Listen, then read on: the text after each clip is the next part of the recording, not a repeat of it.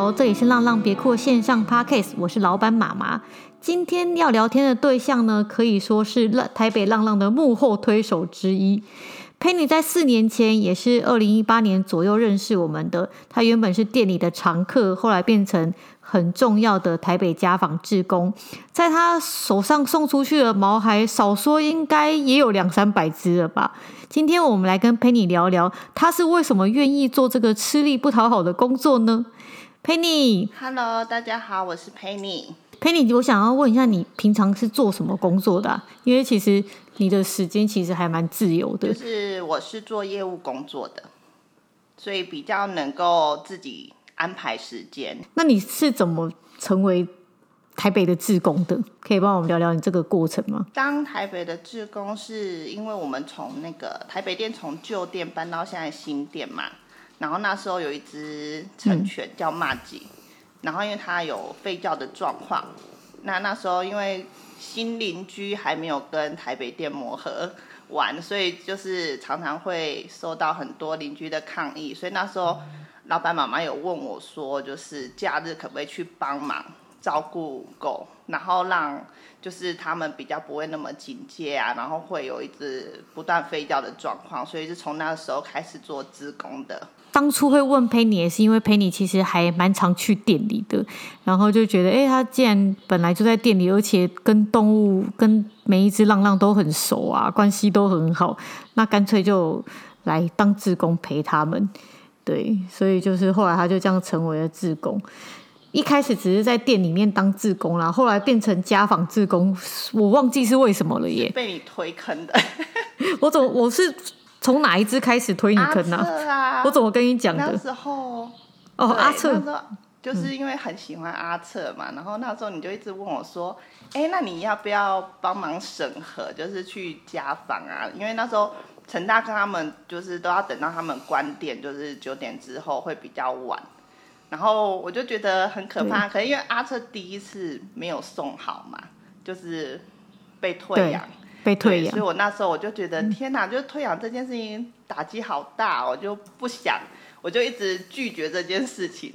然后到五月份，嗯，才真的就开始帮忙做家访这件事。就是第一次家访的狗是谁啊？第一次，呃，跟陈大哥他们一起去是 Juby 家，然后自己去是努努家，对，努、嗯、努。裤子后面穿一半的努努，但那两两只狗狗都送的蛮不错的啊。对，就是那时候就是有点信心，就觉得哎、欸，好像看他们过得蛮好的，就觉得做这件事情也蛮开心的。那你可以帮我叙述一下你的家访工作通常都在做什么吗？就是让大家认识一下我们家访工作。呃，我觉得。家访最重要的工作，其实就是第一个就是看他们的居家环境安不安全嘛。然后通常我也会去附近绕一下，嗯，去了解一下小狗他们散步的路线，或是散步的地点，就是会不会有危险性。然后在家访的过程中，其实我觉得很多时候电访的时候，你没有办法真的去判断这个人。他对于养狗这件事情的包容程度到哪里？可是到家里去，你可以看他的家里的摆设，或者是他的一些行为举止，因为毕竟那个是他自己的空间，就人就会变得比较放松，就比较会有，呃，你比较看得到他真实的那一面，就会比较了解这个人的状况。那你比较能够想象，这只狗如果到这个家庭来，他会受到什么样的呃对待？所以我觉得家访很重要，就是一个部分是在专心的观察申请人他的家庭，就是包含他自己跟家庭成员。那因为家庭成员真的是一定要家访的时候，你才能够遇得到，才知道他们对于嗯申请人要养狗这件事情是不是赞成的的反应。对，因为真的遇到很多是电话里面都告诉你说。哦，我们家人都很爱狗啊，很赞成。然后你去到家里之后，你跟他讲说，哎，小狗可能会吠叫啊，会咬家具什么，可能爸爸妈妈马上那个反应就很真实，就说，那我们可以不要吗？然后或者是我可以把它关起来吗？那你就会知道，其实是很不 OK 的。那这真的是家访才看得到的一面。对，因为电访的时候，那个申请人通常会蛮一头热的，然后也会帮家人做承诺，但是其实家访的时候真的看得出来。我记得，我记得几年前高雄杨爱妈跟那个。文婷啊，一起去帮我们家访一只狗狗。他们开车开了很远哦，开了五十分钟才到那个地方。结果一到那个地方，那个申请人的爸爸就插，就是那个手就是插在胸膛，然后就挡着他们不让他们进去。他就跟他们说：“我是不会让你们进去，我是不会答应要养狗的。”结果他们两个连门都没进去，就被人家赶出来了。对啊，就是很很夸张，但是其实像。电访，然后或写申请书，有很多时候都是其中一个家人一厢情愿的。真的要家访的时候，才看得出来哦，一个家庭里面的人到底有没有都有意愿。其实，所以到家访不行的，其实还蛮多的。真的，你有没有印象最深刻？就是看到哪一个人本来电访的时候觉得很不错，结果家访的时候完全不行的。电访觉得很不错，其实我觉得很多都是幼犬呢，就是申请幼犬的人，就是电访的时候都，我觉得他们可能是想象，因为他可能看到狗都还是很小的样子，所以他们会觉得那个破坏程度不会严重到哪里去。然后可是你真的去家访的时候，就是你可能放一些影片啊，或者是给他们看一些破坏照的时候。他们才会觉得哦，怎么会这么可怕？然后因为去家访其实也可以了解他的隔音状况怎么样，所以也会提醒他们就是邻居的问题。像我记得前阵子有一组就是家访啊，电访都好像都蛮 OK 的，然后家访去的时候才发现他们家隔音不是很好，然后又住低楼层，所以外面的声音会一直干扰到家里面。那我就提醒他们说，狗会飞叫或什么，然后妈妈马上就觉得说，如果会叫的话，这样不行，就是邻居会抗议啊什么的。对，其实其实说真的，还太多人都把养一只狗狗想得太容易了，然后所以才会才会有这么多弃养啊、退养的事件。所以我们都其实，在家访的过程，就是尽量告诉领养人我们的经验，然后你这个环境可能会发生什么问题。其实像我们自己在这次在。挑选新家的过程，就发现真的有很多很多的东西要注意。你的楼层啊，你的那个呃邻居的户数啊，社区的户数啊，隔音好不好啊？真的，如果这都很关系着你养狗养的会不会顺利，会不会舒服？嗯、真的，因为之前有听那个 Podcast 之前不是讲那个二等公民这件事情嘛，所以后来在家访的时候，真的会特别提醒他们邻居的问题，因为发现其实。邻居是最难解决的一个问题啦，你不可能搬家或什么，对，所以这这个部分真的是家家访才会就是把问题凸显出来。关于看环境这件事情，我记得我们几年前送过一只咖啡色的小狗，你记得吗？但是那是挖来姐姐去送养，去去家访的。然后那个人是住在呃公寓嘛，好像住在三楼吧。然后家里的隔音就比较差，他养了七八个月，那只狗狗才开始有吠叫的问题出现。然后后来他们就因为吠叫的问题，他们没有办法即刻去改善它，所以他们就直接把那只狗退养。然后退养的时候，全家人还一把鼻涕一把眼泪的在哭。哦、然后我我记得我还。我记得我来姐姐那时候才跟我说，跟我说她哭的是她吧，她才想哭诶，就是她明明就是还就是知道他们发生这个状况的时候，还跑去他们家协助他们辅导他们啊，然后找训练师啊等等的，帮他们想很多办法。结果他们最后因为我被邻居抗议啊，怎么样的就不想就不不想养。然后其实狗狗也长大了，后来那只狗狗送出国了，对啊，所以其实就是。会有这样子的问题，很多人都会当下觉得，哎，那只狗看起来很乖啊，很可爱啊，不会叫。但是真的很难说，到了这个环境以后，它会变成怎么样？而且其实很，或者是它长大会变成怎么样？他遇到过去是养品种犬小型的，嗯、然后它突然要养米克斯，嗯、就是你要跟他解释很多，让他去了解米克斯，他可能有的活动力或什么，因为我们。发现很多之前养品种犬的饲主是没有散步的习惯，对，对所以他们很多很多很多，然后他们对于破坏的程度也没有办法想象。就是我觉得，特别是遇到过去饲养经验，如果是养小型犬、品种犬的话，都会就是要让要让他们特别去做一些功课，去认识米克斯。是，但是他们我觉得有时候困扰的是他们。听了以后也会很难想象，有时候还是会露出太觉得太容易的神情，然后去低估他们的破坏力跟可能带来的影响。是发现这个也是有的。好像都觉得我们会把事情讲的有点太夸张，嗯，可是我们真的就是把我们遇过的事情。让他们知道而已，这样。当然是也有送出去很乖，都没有什么问题的狗啦。嗯、那因为我们送养的数量很大嘛，所以一定看过很多比较极端、很夸张。那我们一定是在家访前要尽量把它说好说满，坏、啊、话讲好讲满，让他们做好心理打算、心理准备这样子。嗯、但是其实像酒吧，他们也是也低估了酒吧的能力呀、啊，真的。跟破坏力，但是其实还当然还好，他们并没有想要退养或者怎么样。但是我知道他们在磨合这段过程，其实他们也是觉得很辛苦的。嗯、那你你可以帮我聊聊，就是经历了这么多的狗狗啊，嗯、你有没有哪一只想要收编过的？收编哦，嗯，对，让你觉得很难忘的狗，就是其实等太久的都会想收编呢，就会觉得就是怎么都没有人看到他们的好，然后。哪一只？哪一只？很多啊，我觉得。我看看你喜欢哪一类型的。类型？像之前那个母母，我就觉得它那么可爱，怎么等那么久？我就觉得很不可思议。哦。然后 Judy 也是啊，就是幼犬还等那么久。嗯、然后印象最深刻，应该最想收编，应该那时候应该是牛妹，就是志玲。对、哦。既然是成全。对。嗯，为什么？因为。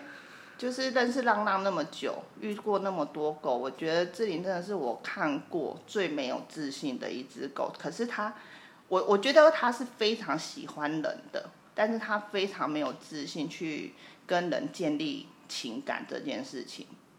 就是我不知道他是因为害怕，还是他不知道可不可以做这件事情，就是会让我看到他会觉得很心疼。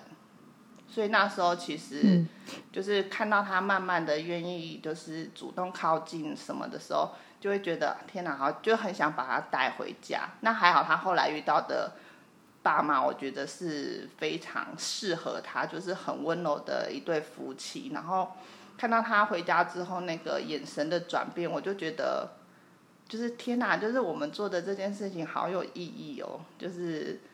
他在那个家庭会比被我收编会更幸福，就那时候会有这样子很深的感觉。牛妹真的超级没自信的，然后也是一只令人印象很深刻的狗，嗯、眼神就好有戏哦，好多故事很沧桑的样子，然后永远都是拱着一个背，好就很非常非常小媳妇的一只乳牛狗。然后我记得他从台北店送不出去，又等加到台。台中店，转到台中店，然后在台中店，后来在台北店哭，哎，就是好舍不得。为什么？因为我就觉得他去台中店要重新认识一些人，是、哦，对，就觉得对他来说好折磨，而且好怕他觉得我们台北店的人不要他，就是很怕他心里、嗯、更没自信，他心里又受伤，所以那时候就觉得很难就后来。对啊，但是还好，后来他后来来台中，就是没有等太久，又等到他的领养人了，嗯、又是从台北来的，把他领养，又把他领养回台北。对，对啊，我记得我还记得送养他回去的那一天，都还记得很清楚。哎、嗯，他们还帮他做了一个小窝，很有安全感的，让他在里面。然后那个他的小窝里面还贴着他们三个合拍的拍立得在那边，啊、印象很深刻。哦、不过牛妹真的。牛妹真的很悲情，嗯、就是她竟然被领养了四个月以后就突然去世了。啊、会觉得就是她幸福好短哦，可是也会觉得还好她有幸福过。对对啊，就还好她还有幸福四个月，这也是如果她他们再晚一点来，搞不好她一天都没有幸福到。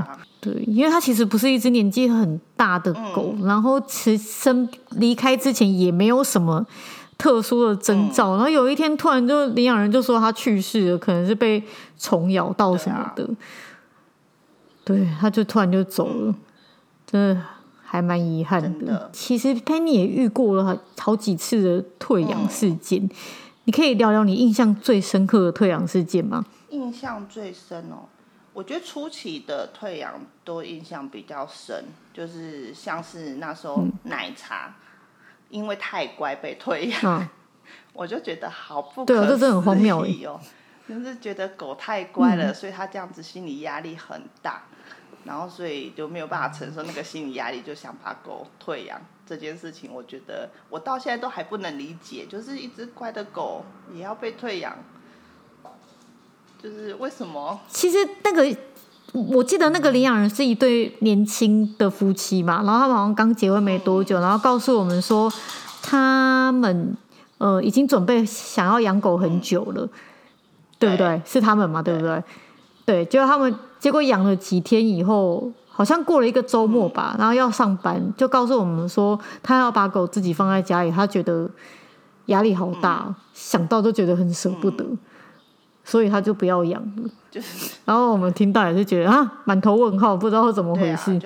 哎、欸，应该可以讲讲 Judy 那一件事啊，我觉得印象应该很深刻吧。我觉得，我觉得讲到就生气。经历经历过像是丁满跟威廉走失，或是像 Judy 这样被不当饲养之后，就会觉得退养其实是一件小事，就是没关系，气一下他就过了，因为最起码就是孩子们是平安的，但是。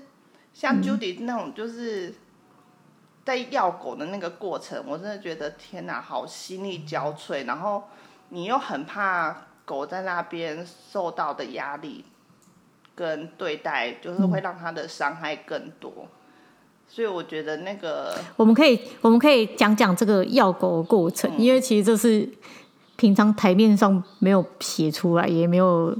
也没有人知道的事情，嗯、就是一开始其实呃，我们跟领养人都会拉一个群组嘛。平常领养人可能就会跟我们回报一些狗狗的状况这样子。嗯、那 Judy 的妈妈其实还啊，Judy 的前领养人其实还蛮喜欢分享的，嗯、但是他分享的内容常常都是说。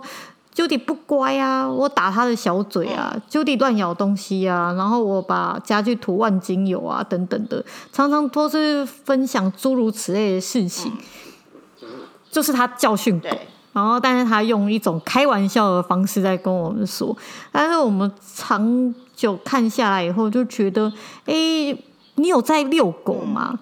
然后你有在给他一些啃咬玩具吗？等等的，就会发现。他们其实都没有去满足狗狗这些方面的需求，嗯、但是就一方面就是用一些呃打的方式、骂、嗯、的方式去制止它，对不对？应该是说，对。结果后来，它的主人应该不是说呃不爱狗。如果说跟他原来那只狗比的话，他、嗯、应该也是算是爱狗。可是因为他原来的狗已经超过十岁，Judy 那时候要被领养才三四个月大。就是他们是年纪有落差，嗯、所以那时候有特别提醒他，就是两只狗的生活步调是不一样的，一定要带它出去散步。然后他一直不断在讯息里面，就是用他觉得理所当然的教养方式的时候，其实我我觉得我们每个人看的都很心疼。我记得那时候老板妈还在跟我讲说，欸，你要不要？去看一下 Judy 的状况什么，所以那时候第一个月回家第一个月我就去看狗了，然后就发现就是他们没有准备什么玩具给他，因为他们家是老犬，原来就是老犬，所以他基本上他也除了吃跟睡，好像不太有其他的需求。可是 Judy 不一样，他还那么小，他需要咬东西或什么，然后你就会发现，哎，他的这个。准备是不够的，没有满足他，然后就已经开始觉得不太对，我们就一直不断在群组里面告诉他，他可以做哪些调整。后来我们就发现，好像跟他讲没有什么用处，就是他都会在群组里面回应我们嘛，就说哦好，他知道啊什么的。然后后来我们就是又过一个月又再去看，就发现哎，好像状况没有改善。然后我们就觉得这样不行，就是这样对对 Judy 来说其实不是一件好事。然后，对，他就是常常在抱怨狗，然后跟他讲，然后他又没有办法听进去，又不改善。然后后来，对啊，其实狗很衰，真的。后来就发现，就是哎，他为什么连牵绳胸背都没有？然后他就说什么哦，他散步会害怕什么？我们就觉得不会吧，就是他在店里面的个性是小辣椒哎，怎么会？就是他对狗什么他都很敢，怎么会回到家变成是一一只很胆小的狗？然后那时候就跟茶妈就又跟他们约时间说，哎，我那我们陪你们带他去散步看看。然后茶妈还自己准备那个胸杯什么的，就是后来散步的过程就发现他其实很喜欢散步，然后是他们不没有带他去散步这件事情。然后那时候才嗯，其实就是自己懒惰嘛，因为他们家那只老狗就不需要天天就不需要天天散步，也很稳定。对，然后他就 Judy 他们也不想，就懒得散这样。然后后来就有发现，就是领养人对于原来的狗跟对 Judy 是有差别待遇，就是就是我们感觉他好像一直觉得 Judy 是一个侵略者，所以所以我们就觉得这这有点不太对了吧。然后所以那时候有开始在谈说要让他就是要把他带走这件事情，然后就。嗯，因为我因为我记得我当时是跟 Penny 说，你就嗯用比较软性的方式先去试探一下领养人。如果 Judy 给他们生活带来这么多困扰，他、嗯、又不是真的很喜欢 Judy，因为他其实觉得 Judy 呃是她跟她老公之间的小三就对了。她觉得她老公很喜欢 Judy，、嗯、然后所以她觉得如果。她把这只狗还给我们的话，她老公一定会跟她吵架。对，对，我们后来越挖越多事情，发现他们的关系超级奇怪的。嗯、然后她就是因此一开始好像有想要还给我们，但是后来想到她老公应该会生气，会跟她离婚，所以她又不想还给我们。就是在这边这跟周就是拉扯很久。当然，我们也不可能直接去把狗抢走啊。然后我记得还有一次，呃。有一次，他又开始在抱怨他的狗了，嗯、对不对？然后我们就跟他说：“呃，不然我们现在就去把狗带走好了。嗯”然后他本来是答应，志工就直接对，对对，他本来是答应的，因为他觉得我们很烦，干嘛一直跟他要？他就直，他的老公也直接在群组里面就答应了，说：“好，不然你们就来把狗带走。”结果我记得当时你们是怎么样？是谁谁跟谁过去？然后要狗的过程是怎么样？呃，是。我跟茶妈，然后跟杰森，就是因为那时候刚好他们那时候就在群组就说好，那你们就来把狗带走。然后因为刚好我们三个都在店里面，所以我们马上就是说好，那我们现在就过去带。然后殊不知就到那边之后，他们就又返回了，然后就开始哭闹，就是就说我们这样子什么就是很很很伤他的心啊什么的，然后。那时候我们都还觉得她老公好像比较能沟通，所以茶妈跟他们沟通了很久，嗯，然后那时候就是决定说好，那再给你们就是一次机会，就是希望他们可以真的好好的对待他这样子。然后，嗯，我不知道，因为这个这件这个这个给他们一次机会这件事情，好像让他们觉得我们好像就不会再做药狗这件事。就突然间发现她老公的态度也变得就是很强势，就是是哦，就是后来就是我们说要带 Judy 去结扎啦，然后那时候你记得就把我们就去接她，我就跟洪明一起去接他了嘛，然后带走之后就是艾妈就看到 Judy 身上的毛被剃的一块一块的这样子。就只是问他们说，哎、欸，怎么为什么帮他剃？你们为什么剃狗毛？对对对，然后她老公突然间就大，而且当时是冬天呢，而且当时是冬天，然后我们就在想说，为什么你要把狗剃狗毛？然后艾妈其实只是在群组里面问他为什么这个会选择这个时间帮狗剃狗毛。他们跟我们讲的是，因为它掉毛掉的很凶，所以他把它剃掉。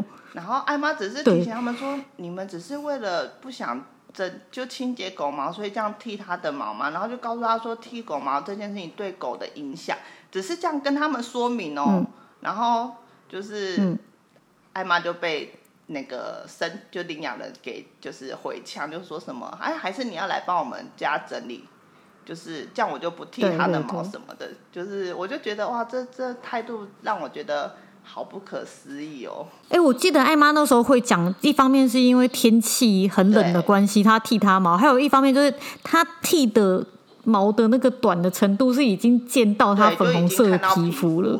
其实。对它来说，对狗来说，那个保护力就没有了。对，然后那个领养人就突然超怒，真的，他直接跟林跟艾妈讲说，还是你要来帮我们家打扫。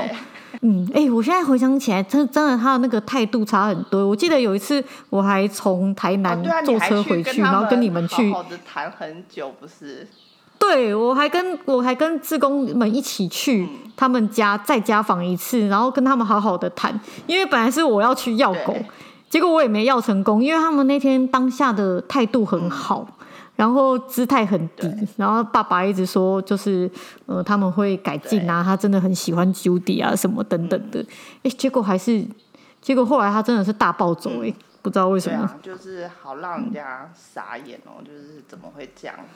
对，然后好在是因为那一次志工他们要带 Judy 去结扎、嗯，结果后来狗在我们。这边嘛，所以就哎，后来就后来就呃，就把狗要回来，狗狗我们就把它留下来。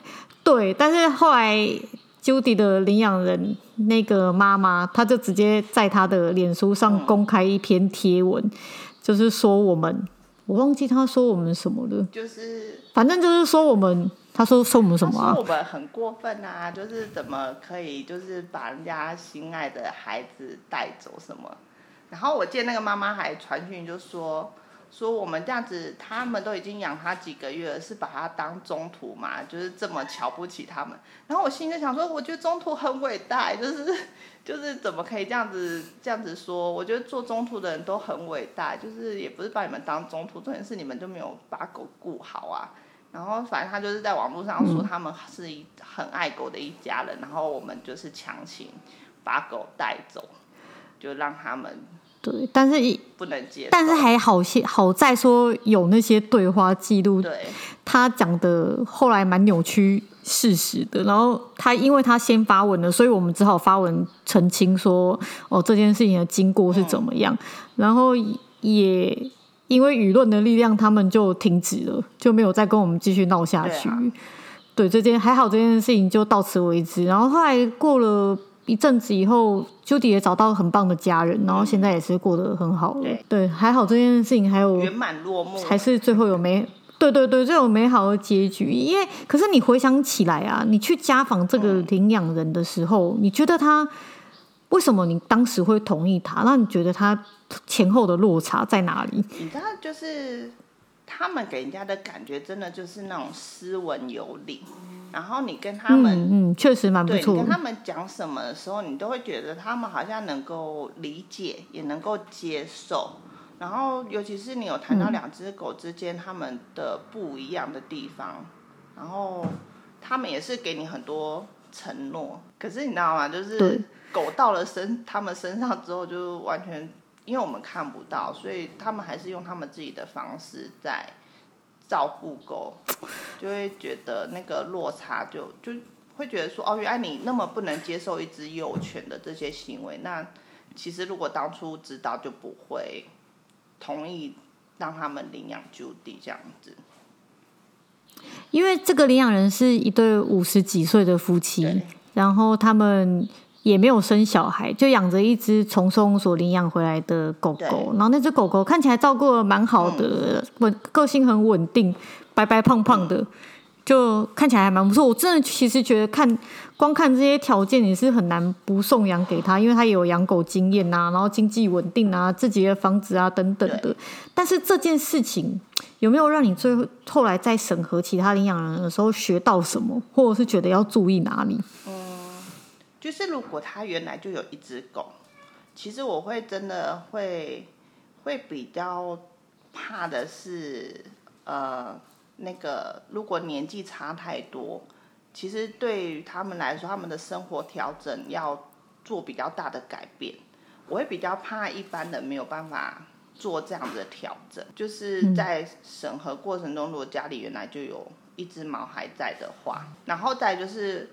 以前都会觉得就是哦，就是这种就是很有礼貌啊，或者是就是你跟他说什么，他好像都有认真在听的人，就是是一个还蛮不错的深情的。可是现在都会，你知道现在去家访每一家出来，我都会，就我进去之前我都是从零分开始的，然后就是聊天的过程中在慢慢的做加分这个动作。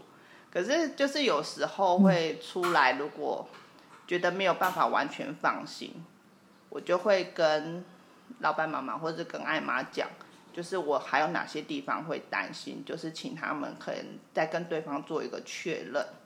那如果可以完全放心的，我出来都会说，哎，我觉得这家还不错，什么，我觉得是可以的。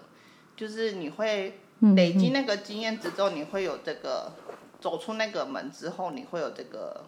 心里会有这个不一样的落差跟感觉，可是因为以前都会觉得每个人都是好人的状态进去家访，现在都会觉得，就是都会抱持着你会，你有可能会虐待我的孩子的那种心情去家访，然后就慢慢加分，慢慢。其实必须诶，对，家访这件事情真的必须你要人性本恶。嗯好，真的是从零分开始，这很重要，因为而且也一定要抛弃一些既定印象，像。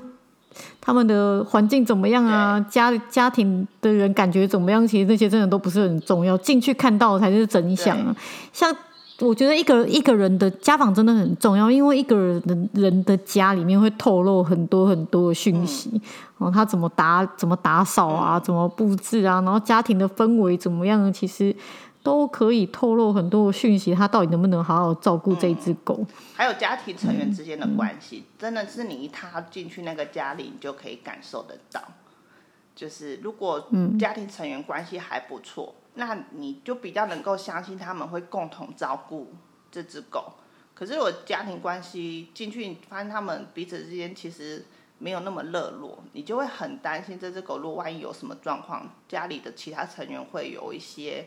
抱怨的状况出现，对，那真的很重要。嗯、因为像如果狗都好好的话，没还可能还好，不会家人不会互相影响。如果狗就是有问题，很吵啊，或者很重躁动，或者搞破坏，其他不是很支持，就会很麻烦，不是很喜欢狗的，对，对他们就会变成你的一个。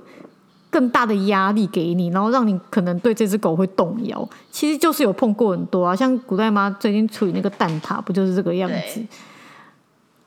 对，对啊，哎、欸，可是我突然之间想到一个，像我自己家访失败过一次啊，我很难过哎、欸，就是两年前，也不是老，也不是新手了，失败那一次我真的很难过，还在家里面哭了一个下午。就是小丸呐、啊，我们不是自己救小丸吗？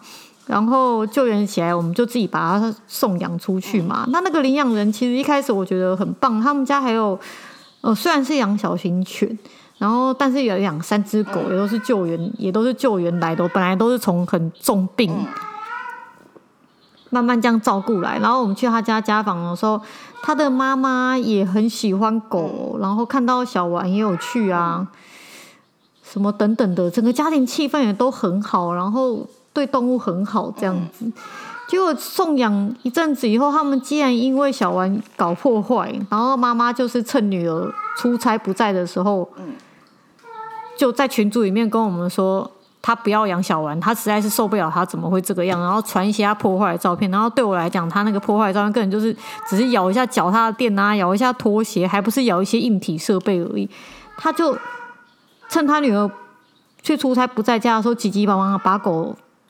就带回店里，然后还给我们呢。而且他后来还跟他女儿撕破脸呢。这个我，我那天我就很震惊呐。然后怎么家庭气氛这么好？然后，对，但是我后来就觉得很难过。可是后来思考了一下，就是他们家是养小型犬，真的是对于米克斯的破坏力可能是 double 再 double，他们就是没有办法接受。就是没有办法想象啊，就是对他们来说会觉得狗能够破坏到哪里去，嗯，但我真的觉得我们好多回家的孩子都好多杰作，都让我觉得我自己看的我也会觉得好震惊哦。对啊，有的真的很夸张哎，怎么可以把东西破坏成那样子？像像我我最近看到那个豆丁的 IG 啊，嗯、他们家的人好像才刚换一张被他搞破坏的沙发，嗯、然后换了一张新的，那张新的沙发没几天又又爆开了。可是感觉他们好，你有看你有看到吗？就是，但是我觉得他们很好，就是他们从来没有在群组抱怨过这件事，抱怨过，嗯、对，而且他们一家人就继续。就是瘫瘫软在那张被搞破坏的沙发上，看起来倒是蛮自在的。就是我觉得养狗要有点幽默感呐、啊，就是看待他们的真的真的，就是你真的要觉得是很有趣，你就会就不会觉得有什么了。对，当下真的真的要真的，他没错，你说的没错，真的要有幽默感。如果你很严肃在看待这些事情，真的会觉得很崩溃。嗯、但是其实就是想说啊，这只是一时间的嘛。啊、狗狗在老，其实这么快、啊、破坏。破坏力这种事情，也就是那一阵子啊，真的。那接下来有没有你有没有遇过哪一件事情让你想停止当志工的？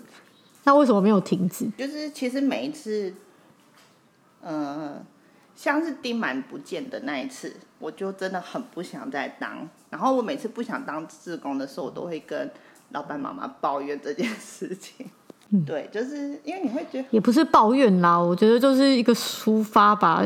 对，就是我我很理解啦，那也不是抱怨啦。就是送像丁满那件事情，真的很令人挫折啊。嗯、就是，譬如说他们走丢，嗯、然后找不回来，或者是送的不好，就是狗过得不好，你都会觉得很自责，然后就会觉得自己，嗯，自己好像没有能力帮他们找一个好的家，然后那时候就会。特别不想要再继续做这件事情。最最近的一次是哪一次？我记得好像不久前有一次，是谁啊？是什么事情？最近一次就是因为你知道，我真的觉得就是很多东西都是家访的时候都有提醒，然后我也没有逼我去家访的时候，我从来也不会就是逼对方说，哎，你一定要让狗上沙发、上床或什么，我都是让他们自己说，然后就是。很多人都是家访的时候给你很多承诺啊，都说这个可以，那个可以这样子。可是真的你让狗回家之后，就发现它就会，就是如果有人在群里面就说，哎要怎么样让狗不要这样不要那样的时候，我就会觉得，就是你怎么会跟你讲的话完全不一样？你不是都同意他这样子吗？为什么回到家中你变得什么都不同意这样子？然后那时候我就会觉得，对啊，为什么啊？我不懂。他们他们给我们给的理由是什么啊？就是为什么家访的时候说的是这样子，后来回家又不是这样子？就是对啊，我到现在就是我对于这件事情我还是非常的，就是不能够理解。而且其实对我来说，我会觉得我对艾妈很不好意思，就是因为我给艾妈的回报是，哎，他们对狗的包容度很高，然后同意就是家里开放哪些空间给他们。然后因为这样子，我我都会觉得说，艾妈是因为听了我的回报，所以才同意让狗给他们。可是狗给他们之后，他们变成对待的方式跟我跟艾妈回报的内容是不一样的时候，我就会觉得，就是我在中间，我好像很里外不是人哦，就是我好像没有帮他做一个很好的把关。然后那时候我就会觉得很难过，所以我那时候就有跟你说，就是。天哪，我就是不想要再做这件事情。我觉得我对人性真的是好失望哦。嗯，确实，有时候我觉得家家访被退养，或者是被就是被退养的时候，真的会就想说奇怪了，这个人明明一开始不是这样子啊，为什么他后来会变成这样子？真的会觉得我到底看到了什么，跟听到了什么，然后我可以相信什么？真的会有这种。真的是会有这一种的疑惑，嗯，嗯，就是你不知道什么事，但你为什么没有停止？就是，然后我就觉得台北好缺人帮忙家访哦，就是如果我不做，就觉得这些孩子要在店里面等好久。那因为我我还是真的觉得大部分都送的很好，那回到家其实对他们来说，真的那个环境比较单纯，压力也会比较小，是一件好事。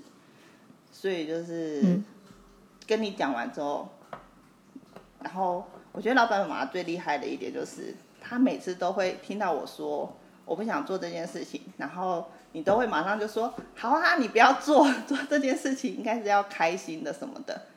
然后就会开始跟我讲一个故事，或是就是类似像讲圣经里面说什么，然后或者跟我分享你过去曾经遇到的什么事情，然后让我知道说你也是这样过来的，我就突然间觉得天哪，我就是好像小孩子在抱怨哦，然后就不会了，这个是很正常的过程，对，然后就觉得好像这也不是一件很重要的事情。就就忘记自己说不做这件事情，因为比起我们送成功送养这么多孩子回家，对不对？嗯、其实退养的事情固然让人家很印象深刻跟很浓烈，但是以摊开这个整体来看的话，它还是在里面算成是很小数、很少数的事情啊。对，对啊，当然，当然，当然，如果是反过来的，哇，我们每天退养的。比成功送养的多这么多的时候，我觉得我们应该要停止这件事情，嗯、表示这件事情的意义跟价值真的不高，可以停止。对，但是不是事实上不是这样吗？对啊，其实我其实还蛮想问的，你有没有觉得啊，嗯，什么样的特质会是好的领养人？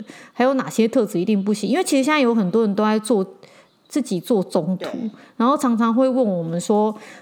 呃，哪些领养人你觉得他是一定不行的，嗯、或者是你觉得他也是一定好的？你这么家访了这么多以后，你有没有什么心得？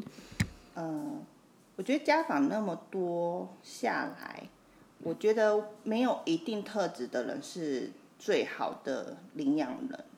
可是有一个特质是在家访的过程中，我比较容易就是筛选掉的，就是。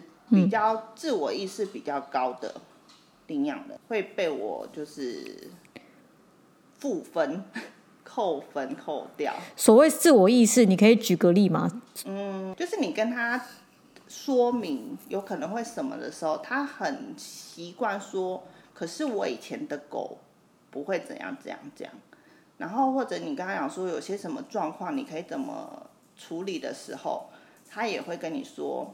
可是我觉得，就是不管你给他任何的建议，他都会从他觉得是什么什么什么，然后来告诉你，就是，就让我的感觉是你不要跟我讲那么多，养狗这件事情我懂得比你还要多这样子的那个感觉，就是我会觉得比较难跟他沟通。我们其实也不是觉得我们比他行啊，但是因为领养。跟我们领养以后是长长久久的关系嘛，就会觉得你如果都听不见别人讲话，听不进去别人讲话，不能吸收，都什么都觉得自己对，其实很难沟通。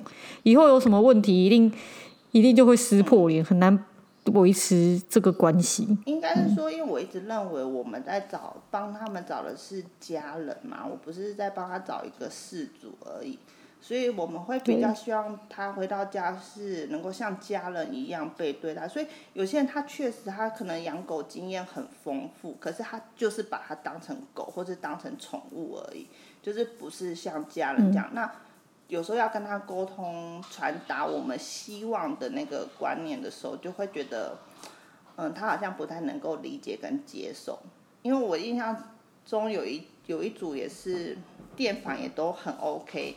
然后他就说给狗的空间没有限制啊什么，后来去到家访才发现，就是他第一句话就跟你讲说，他觉得狗跟人是要有差别的，就是，嗯，所以他的狗是不上沙发，就他过去他也都是养狗经验很丰富的，所以他说他狗是不能上沙发，然后只能吃饲料，然后我就觉得天哪，就是很军事化的。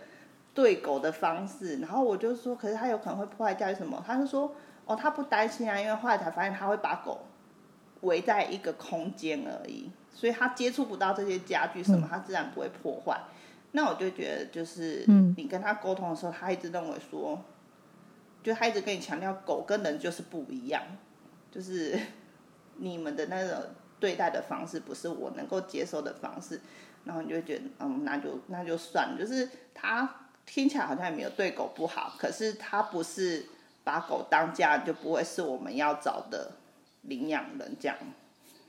我们也不是说他们每个人都要照我们的方式来养狗，嗯、只是说，呃，当然是我们救援的啊，照顾的、送养的，我们会有我们自己的理想型。对啊，对啊，对，像他们这样子养狗的方式，可能就不是我们理想型。毕竟在店里还有救援到爱妈的时候，我们在养狗的方式都是直接真的是把他们当小孩，没道理。我们帮他找个领养人，他是变成等级往下降嘛，对不对？对在店里过得那么好，然后回家就是什么都要被限制，就会觉得那他们真的还不如就待在店里就好了，就回家好像更可怜。对，嗯，对。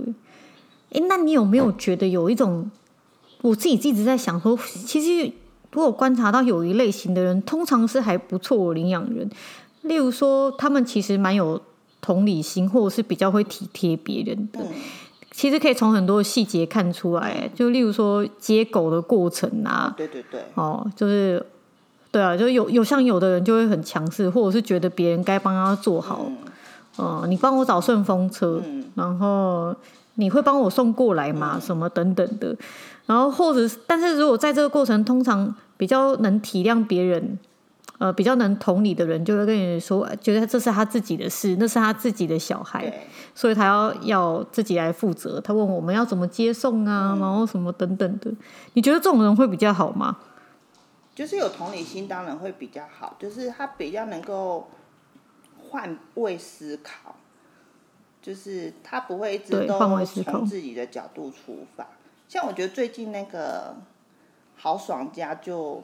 就这个部分就会让我觉得，就是他们真的是为了接好好，真的是不为其，就是那个奔波，他们是非常能够接受的。就是、因为他们就一开始想要领养的时候就已经，虽然说我们还没整个答应，因为我们叫他们你要好好考虑，你如果退养的话，我一定会很生气。然后他们就会想说，嗯，好好好，我们会好好考虑。对对，结果。所以他们再再好好思考几天，但是他们从告诉我们他想领养第二只狗的时候，那一只好好发生任何事情，他们其实就把它当成自己的小孩在处理了。就是他们其实从他们家到店里也是有一段距离，然后他们就连续两天这样把我们送回店里，这样、嗯，然后又直接到台中去接他。从这个过程中都没有说就是要请我们帮忙他处理这件事情，就是他们都会觉得就他们来就好了。然后我就会觉得，就是就是这样子的领养，就会让人家很放心呐、啊。就是你，你真的会发现，他们真的把他当做自己的小孩在对待，所以他会认为什么事这样态度才对啊。对啊，真的有好多。碰过好多人哦，他们都觉得跟我们领养的，然后我们好像还会要还要有售后服务跟什么终身保固，还有什么等等的，就是他们这种态度就很不对。你领养的那一刻，他们就是你家的孩子，嗯、然后你应该就是很爱问说他有什么，他会什么，就你们做了哪些训练？然后想说这些事情不就是他应该回家之后跟你们磨合完之后，你们再慢慢教他吗？怎么会是？期待别人帮你把狗都教好，然后教到你手上去。就算你心里面有这个期待哦，我觉得很多人呐、啊、会觉得来我们这边领养我们狗都是呃没有没有生病的啊，就算有生病状况，我们也是很清楚会告知，然后我们也会教基本的规矩。但是你真的把它讲出来就太过分了，你还直接问我们说他训训练到什么程度了，然后他们怎么样，就是这个就让人家感觉差掉了，就觉得你好像在买一个商品，要看它有什么功能这样。你会发现，就他就会问呐、啊，就在群组里面问说，哎，那他会他会。定点吗？他会什么什么吗？然后我想说，他在他就算在店里面会，他回到你家里这么陌生，他还是要重新训练啊？怎么就是怎么会期待就是就是一只完美的狗交到你手上？就人都不完美了，然后可是好多人都期待就是狗就是应该要完美，要听话这样。对对，但是他们其实，在审核过程、填资料的过程，有时候问问题的过程，就好多好多细节可以透露出来。嗯。他们的观念怎么样？是个怎么样的人的？那你最后有没有什么话想要对正想要领养的人说呢？嗯，我觉得如果你真的想要迎接一个毛孩到你的生活中的话，你一定要为了他做好生活作息的调整。就是你不能认为狗来到家里一定要配合你，就是你要一部分要配合它，就是这才是磨合啊，就是磨合不是只有单方面这件事情。然后我们的那个申请书上面，我觉得每一个问题其实都是在帮助你重新理清楚，你对于养狗这件事情，你真的是心里打从心里准备好了吗？你能够接受这些状况吗？因为我觉得，即便是你有养狗的经验，你可能很多东西，你的你过去的狗没有发生过，不代表你未来的这只狗不会发生。就是在让你重新去思考这些事情的发生，你的接受程度到哪？就你一定要想清楚。然后我真的会建议很多人可以有事没事，如果你真的做好准备想要养狗，你真的要多做一些功课，去了解他们的行为。然后去理解他们很多的需求，我觉得这是过去可能比较没有，比较不会去注意到，包含像我养狗超过二十年，就很多东西我也是接触浪浪之后才学会的，然后才知道，因为我其实我们家的狗就是它什么都不怕，不怕打雷什么，然后也不怕车身，然后没有那么敏感，就是对狗很疯而已，所以。很多行为我是到浪浪之后，听老板妈妈跟老板爸爸教的时候，我才知道说，哦天哪，就是他们原来有幼犬有那个所谓的敏感期，然后原来他们有些狗对于鞭炮声、对于打雷的声音会很害怕，就是这些东西都是透过认识你们，然后开始自己会做一些功课才会知道，所以我觉得真的要养狗。之前你一定要自己要多做一些功课，让自己心里有个底，就不要突然间被某一只狗的外表迷上了之后，就很冲动的来申请。对，因为我觉得他们长大有可能外表就不会是你喜欢的，所以我觉得你你要想要迎接一个家人进入你的生活里面的时候，你必须要能够包容他，不管是。外表还是内在，你都要能够去理解，比较不会有退养的状况。我觉得，嗯，所以像我自己最近真的很有感啊，因为我们家毛小孩那么多，嗯、而且他们年纪都很相近，嗯、然后最近开始就一起变老了嘛。嗯、我真的觉得养狗是一件影响你人生会很大的事情，因为他们每天就跟你的生活绑在一起啊。那像他们如果生病了啊，然后如果心里不开心啊，那些其实都会很近距离的影响到你。真的有做好的这些准备吗？他们真的都是一条一条生命，你要养它的时候，真的要负起责任。我觉得好多好多人不晓得责任感是什么。嗯，就是对，有好现在好多人不晓得为什么对责任感这三个字的定义非常的模糊，就觉得开心就养。对。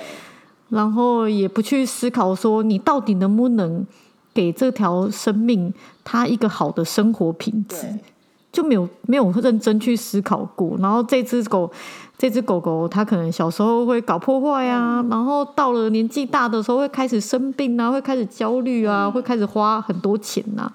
你真的都能承担这一些吗？真的是狗老了之后，你会发现照顾老犬其实比照顾幼犬还要累耶。因为他们很多东西，你要比他们更仔细去去呃注意到，譬如说他们可能后脚会无力，所以当他们如果想站起身什么的时候，你都必须要去协助他，就是这个这真的比幼犬还要辛苦。可是你就会，嗯，我我觉得就是你做好准备之后，你会觉得你为他做这些真的没有什么，因为其实他们给我们的。无形的那些爱呀、啊，或者是那些快乐，真的是超过这些很多。可是如果你没有，你没有想清楚这些，你就会觉得养狗是一件很麻烦的事情。你知道我昨天带斑斑，不是就会被一些晚在晚上的时候会被一些声音啊什么东西吓到。他以前不会，结果我带他去看那个行为门诊嘛，嗯、因为上次有听了小天妈妈的分享，嗯、大概在前两集，大家可以去听。然后就发现我可以带班班去看那个行为门诊。嗯、昨天我带他去看行为门诊，然后叙述他这些问题给他听的时候，班班今年十岁，嗯、医生听完跟我说，他可能是那个老年认知障碍的早期，也其实就是人的阿兹海默症。哦、天哪！对，我听到的时候，我听到的时候很震惊，嗯、因为我真的完全没有心理准备他。他他才十岁，嗯嗯，就就就就就开始有这些问题了。嗯、其实我不怕他生病，也不怕他花钱，嗯、但是这个问题啊，会让他呃恐惧。嗯就他的生活品质会变得比较不好一点。对，然后你现在你知道我们刚搬新家嘛？现在到了晚上他会害怕的那个时段啊，嗯、因为因为那个医生说有一些呃老年认知障碍的狗狗，它就是会特定到一个时间就开始害怕。嗯、对，这是其中一个征兆。然后我就你知道每现在每一到天黑，嗯、我就开始担心，嗯、然后我就开始。动作很小，嗯、然后也唱唱啊，或者是 Alan 发出一点声音，我就会很不高兴，就是觉得他们会吓到他，这样等等的。嗯，所以我真的觉得养狗是一个，真的养狗真的是一个很重大的责任呢。就是你真的要养狗，真的要想清楚，它以后不是只有可爱的那一面，啊、还有很多辛苦，跟你需要包容它，然后或者是。去承受那个心理压力的部分，大家真的都准备好了吗？所以真的就是，就是要跟很多来申请没有申请过的人，就是很抱歉是，有时候是因为，有时候我们真的是因为看他家里是楼梯，然后他又自己一个人雇狗的话，我们会比较比较会婉拒他的申请，是因为我们知道其实当狗年纪变大，如果你没有要换房子的打算，或者是你未来找房子，你也不会。以有电梯为优先考量的话，其实一个人雇狗，你光是抱狗上下楼梯，就是一件非常累人的事情。对，对真的是会严重影响到自己的生活品质。对，然后就真的有几个人可以让自己影响到这么大的时候，还可以对狗不离不弃的，我们真的是要画个问号。啊，而且又是米克斯，就是那个抱起来又不是一件很轻松的事情，所以我们有时候。就是明明对方没有什么特别我们不方便的状况，但还是会被我们拒绝。其实是真的，我们真的帮你考量到是后面的事情，就是我们会很怕没有人协助你。其实你崩溃，狗也崩溃，这样子。嗯嗯嗯，没错，因为真的一定要有一些。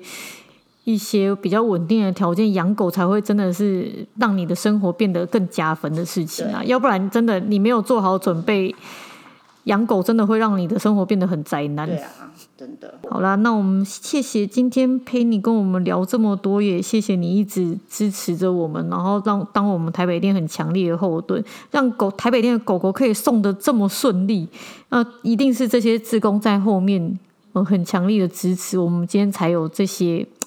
这么好的成果，好了，那我们今天就谢谢 Penny 喽，Penny 拜拜，拜拜，谢谢大家，拜拜，谢谢大家的收听。听完今天的分享，你有什么心得跟收获吗？如果有的话，欢迎留言给我们。如果你喜欢我们的节目，也可以在 Apple Podcast 留下五星的评论，或者分享给你的朋友哦。今天就这样子喽，大家拜拜。